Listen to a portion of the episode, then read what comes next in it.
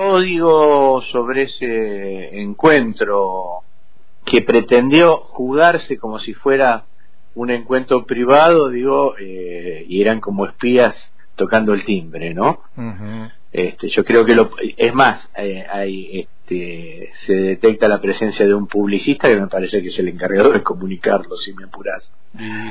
Este, porque lo que están haciendo es una, a ver, una demostración de poder. La verdad que lo que están haciendo es una demostración de poder. Esto empieza, empieza antes, digamos, pero empieza básicamente cuando el presidente dice que va a ir por los sótanos de la democracia este, y no baja del primer piso. Entonces, me parece que ahí el grado de impunidad que ellos ya sabían que tenían, pero que entiende que la sociedad empieza a comprender, nos pone a los a los simples mortales como vos, como Carlos y como yo, este, en una situación muy difícil, muy difícil. Pero además, eh, coayudada, digo, por un lenguaje que no está puesto solamente en los medios, digo, de, ellos, porque es sabido es que tienen medios propios, sino, digamos, que atraviesa horizontalmente también el periodismo argentino. Yo he escuchado permanentemente nombrar este encuentro como la cumbre. Y cuando uno se imagina una cumbre, se imagina una cosa muy importante, de gente muy importante, por eso es cumbre, digo, por eso está ahí arriba, por eso este, es como que nos miran desde allá, ¿no? Y, este, y eso logra ir habituando el oído del, del, digamos, del votante a esta cosa que está acomodada, como resuelta, que viene la derecha, que además viene la derecha más cerril y que lo que va a hacer es esto. Y me parece que, vuelvo a decirte, digo, no, no baja, o sea, no ir por los otros de la democracia, no cumplir algunas mm, cuestiones de campaña, tener una Argentina que está creciendo el 5, el 6% anual y los obreros y los trabajadores seguimos perdiendo este, en el reparto de, de las ganancias. Este, que el gobierno siga comprometiéndose a una lucha contra la inflación que nos lleva puesto. Digo, que la única idea sea, no tenemos dólares, pero si me seguís aumentando te voy a abrir la importación. Bueno, a ver, seamos coherentes, o tenemos dólares o no tenemos dólares. Si no tenemos dólares no podemos abrir la importación. Porque tenemos que dar los dólares a los tipos para que, para que importen. Todo esto me parece como una estructura, como una estructura armada. Mira lo que te estoy diciendo. Claro, ahora vamos a ir por el lado de, de, lo, de lo que están expresando, manifestando los sectores de derecha, ultraderecha, como quieran llamarlo, y lo que está aparentemente sucediendo aparentemente, con eh, el oficialismo. Bueno, vamos a hablar de lo que pasó el 17 de octubre, porque realmente eso muestra mucho. Sí, sí, claro. Pero para, para cerrar con este tema de este, este, esta reunión en, Lago Escondido, eh, a, mí, dejando de lado el análisis periodístico que uno puede hacer eh, por allí como ciudadano, el mensaje, uno de los mensajes que recibiría es que, bueno, estos señores que nos están diciendo, abiertamente, nosotros vamos a garantizar que Mauricio Macri siga impune en los expedientes que está imputado, claro. espionaje, peaje, correo, deuda con el Fondo Monetario Internacional y vamos a mantener el hostigamiento judicial contra Cristina de Kirchner. Me parece que eso es uno de los grandes ah. mensajes de esta reunión. Así es, y a esto sabes que tenés que sumarle eh, los resultados de este del Consejo de la Magistratura, que si bien junto por el cambio pierde un asiento que gana este, Héctor Recalde, gracias a Dios, los eh, candidatos de, digamos, de, de la oposición o de, en realidad de la lista ganadora son descaradamente macristas. Digo, Barrotaveña, que es un juez puesto a dedo por Macri, que digo, que es eh, de alguna manera parte del corazón judicial junto con Pepín Rodríguez Simón, digo, de la estructura de, del PRO, eh, abiertamente son candidatos macristas y no hacen absolutamente nada por disimularlo. Vos antes sí podías decir, bueno, pero en, esencia estos tipos vienen del macrismo. Hoy no, hoy ni siquiera tenés que decirlo porque ellos mismos expresan eso, porque expresan esto que vos estás diciendo. Vamos a ir por la cobertura jurídica absoluta de Macri y vamos a ir por la cabeza de Cristina. Como estrategia de campaña, además. ¿eh? Sí, sí, por supuesto. Y mientras tanto, tenemos eh, lo que te comentaba, mm, lo del 17 de octubre, mm, cuatro actos por separado, con sus propios protagonistas cada uno. O está mostrando, evidentemente, las dificultades este, de conducción en frente de todos, por lo menos para convocar a las diferentes corrientes internas que componen la coalición. Incluso de los denominados gordos de la CGT, abroquelándose creo que con obras sanitarias fundamentalmente, para reclamar, reclamar mayor participación electoral. ¿Sí? Y por otro lado, bueno, organizaciones como Movimiento Evita, Corriente Clasista y Combativa, Barrio de Pie, organizando otros. Este, y por otro lado también este, Máximo Kirchner, que creo que fue el acto más este, multitudinario, pero mm, eh, ¿qué, qué este, debilidad eh, muestra Mm, el debilidad muestra el, el, gobierno o quienes manejan el frente de todos para intentar un poco de, cohesión, eh, un poco de, mostrar una imagen de, acercamiento o de por lo menos de intentar abroquelarse para enfrentar el, lo que creo que la, la, mayoría de ese sector y de nosotros este, apuntamos que es que la derecha no gane el próximo año. Sí, eh, yo, lo, yo lo que percibo, a ver, eh, si vos me apurás, a mí me parece que el único acto fue el de Plaza de Mayo. Porque tiene todas las características de un acto, tuvo una concurrencia muy masiva, yo estuve en, en La Plata, eh, algunos de los sectores que armaron eh, pseudo actos por afuera también estaban representados en este en el acto de Plaza de Mayo bueno, la CGT estuvo el sector. barrios de pie y Movimiento Vita tuvieron alguna representación ahí, este, porque además eh, hacia adentro de esos espacios hay problemas de conducción. Y los otros dos actos responden básicamente, eh, digo, son como, como dos fiestas de 15, digo, ¿no? este, a punto tal que en el acto de en el acto de CGT, tengo entendido, te daban una pulserita para ingresar. Digo, este, no es un acto de los trabajadores, es un acto de 4.000 invitados. Te podemos decir así, bueno, pero juntan a 4.000. Sí, bueno, juntan a 4.000. Este, yo no sé si pueden juntar ese, esa CGT, si puede juntar a mucho más. El acto de la matanza este, en el Deportivo La Ferrere, este, es un acto directamente pensado y estructurado para que la compañera este, de Emilio Pérsico vaya a dar pelea a la matanza, pero también es un acto numéricamente poco poderoso. Cuando vos ves las fotos, las fotos este, positivas, digo, las fotos que se saca gente del movimiento Vita que estaba en ese acto, ves, digo, que había, digo, una amplitud como para este, jugar un, picadito entre cada, entre cada grupo. Así que, digo, no son actos relevantes en términos de lo numérico. Sí son actos que buscan eh, marcar primero la dificultad de conducción que tiene el frente, frente que se supone además tiene una conducción en el presidente que no fue a ningún acto. Digo, sí, sí.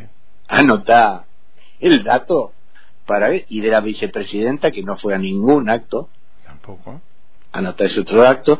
Eh, otro dato, digo, vos podés decir, bueno, Cristina está en una situación de peligro en torno a las amenazas que tiene y todo lo demás, digo, pero el presidente ese día estaba este, inaugurando una obra por ahí, así que eh, no era por una cuestión de, de cubrirse ni nada por el estilo, sino porque él entiende, y lo ha expresado así, que bueno, que va a ir a las pasos y que va a tratar de preservar su espacio albertista, entre comillas, que es un espacio que no va a juntar más que lo que ha juntado Alberto Fernández eh, desde 2013 a la fecha, digo, porque convengamos que cuando Alberto se fue del gobierno de Cristina, que se fue muy enojado y que se fue a las puteadas, permanentemente tuvo la misma actitud, digo, este, tratar de armar un espacio de cuatro o cinco puntos para molestar. Lo hizo con Massa,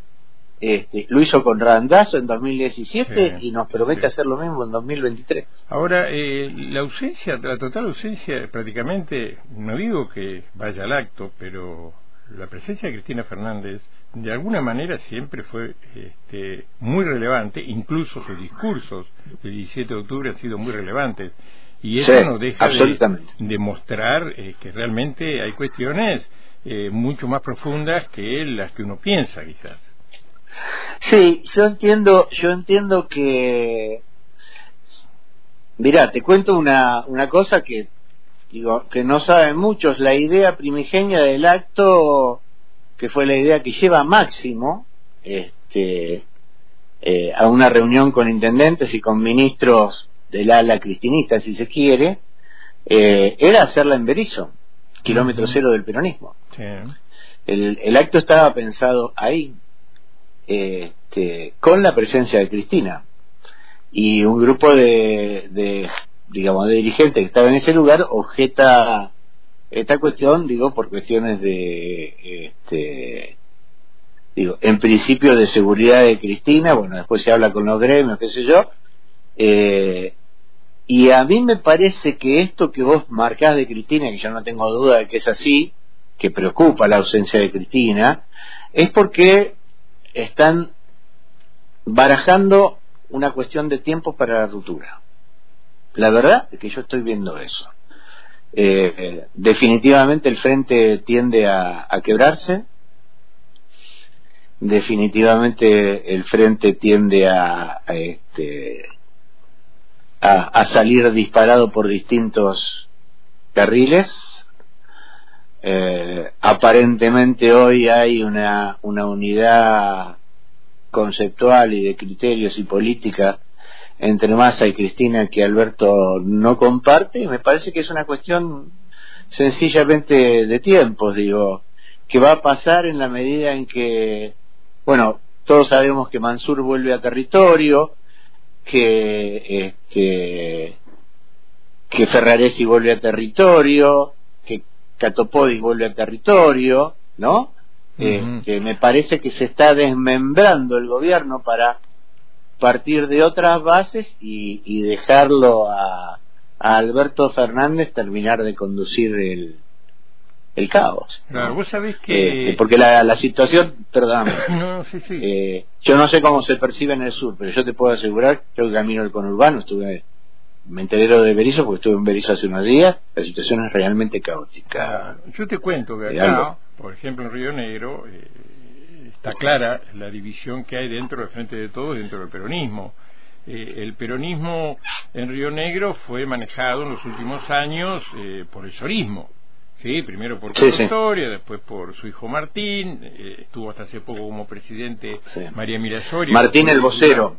Claro. Martín Soria, el vocero, el comentarista de la justicia. Exactamente, es comentarista de la justicia, exactamente. Qué inútil, Dios mío.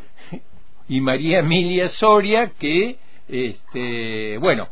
Mm, eh, sí, la que votó contra debido, sí, me acuerdo. Exactamente, pero me acuerdo perfectamente de los dos. Que acá surge ahora, eh, se separan de frente de todo eh, la gente que seguía a Martín Doñate junto con Nuevo Encuentro y con Partido Renovador, te estoy hablando acá de la provincia, que forman otro frente. Sí, eso es, eso es cristinismo. Eso es cristinismo, exactamente lo que está sucediendo prácticamente a nivel nacional. Y el Frente de Todos se quedó con el sello, el sorismo que activamente no había participado en el Frente de Todos acá en la provincia, y bueno, los otros sectores, como la corriente clasista combativa, el, Partido Comunista y algunos otros sectores que integran el, Frente de Todo. O sea, un marcado, una marcada división.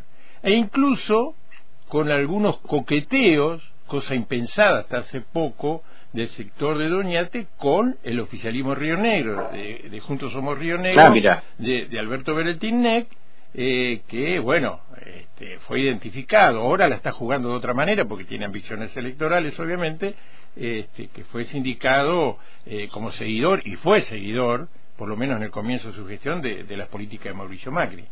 Eh, bueno, así está planteado el panorama. Acá en Río Negro también. Este, bueno, eh, eso más o menos se percibe desde acá, este, eh, Martín que siempre Martín Doñate que siempre apareció eh, digo como un cuadro de la cámpora de, alguna manera ninguna duda este y, y que además aparecía como uno de los cuadros yo te diría más más lúcidos más trabajadores digo de de lo de lo que se se expresaba no solamente en, términos políticos, sino también en términos intelectuales. Digo, ha llevado adelante eh, comisiones muy relevantes en, en, el Senado y demás.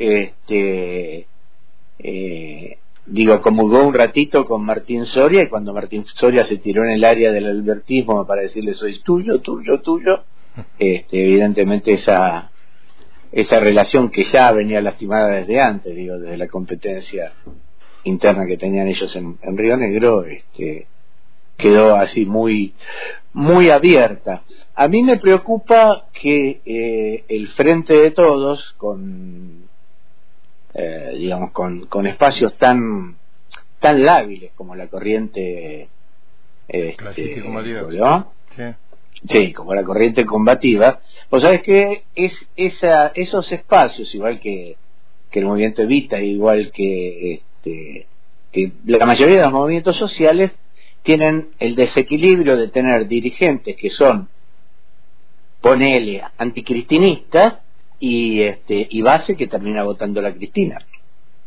Y eso no lo puedes cambiar en el, en el cuarto oscuro. Eh, nosotros eso lo percibimos con mucha, con mucha claridad, porque por ejemplo el movimiento Vita, que es el que tenemos nosotros más a mano, digamos, acá, más cerca en el segundo, primero, segundo y tercer cordón, este, hay una dirigente de altísimo nivel y con muchísimo predicamento dentro de, adentro de, las bases, que es Mariel Fernández, que es la intendenta de Moreno, que le ganó a, toda la estructura de pejotista de Moreno, este, el otro día estuvo en la plaza, o por lo menos su representación estuvo en la plaza. Yo me hice una, me hice una foto a propósito con eso, porque digo, acá también hay una, hay una fisura, digo, hacia adentro del, del, este, del frente de todos. Y me parece que es, y anoche lo decía Anoche tuvimos una conversación, nada, una, suerte de entrevista abierta, este, en la que eh, yo entrevisté a Peter Capusotto, en realidad a, Pedro Saborido, este, y, Pedro lo decía, cuando yo voy a territorio, yo percibo que abajo no hay nada roto, que la ruptura, el quiebre, digo, la pelea está en la superestructura. Claro, claro, eso está claro y es importante. Bien, Carlitos, eh, tenemos para seguir charlando, pero lo haremos este, próximamente. Eh, para Cuando quieras, Aldo. Para mí es un, placer y un orgullo que me llames por teléfono. Bien, te agradecemos muchísimo ayudarnos a analizar lo que está sucediendo en nuestro país. Estamos tan cerquitas ya del 2023. Eh, te iba a hablar, no, no, no, nos queda tiempo, pues ya tengo que ir a la tanda, pero mm, hay, hay cuestiones que marcan, evidentemente, eh, la situación que se vive, porque dentro del oficialismo, ¿no? Eh, el escenario interno, por ejemplo, eh, que em, empuja quizá la atención también con una expectativa, a mi entender, desmesurada hacia la segunda vuelta de las elecciones presidenciales en Brasil, como que toda la ansiedad está puesta en que, bueno, si gana el Lula, y bueno, es una ayudita de los amigos cariocas ah, que nos permitiría y bueno, mm, potencializar algunas, potenciar algunas cosas aquí en el país, sobre todo la eventual candidatura de Cristina Fernández de Kirchner, o sea, eh, eh, se está llegando a, esa instancia también. Sí, digo, a ver, eh, deberían tener muy claro que la derecha sacó 44 puntos de arranque, así que miremos también quién ayuda a quién, ¿no? Sí. Gracias, Carlito. Un gran abrazo, un abrazo Carlos y, para toda la, la gente que nos escucha.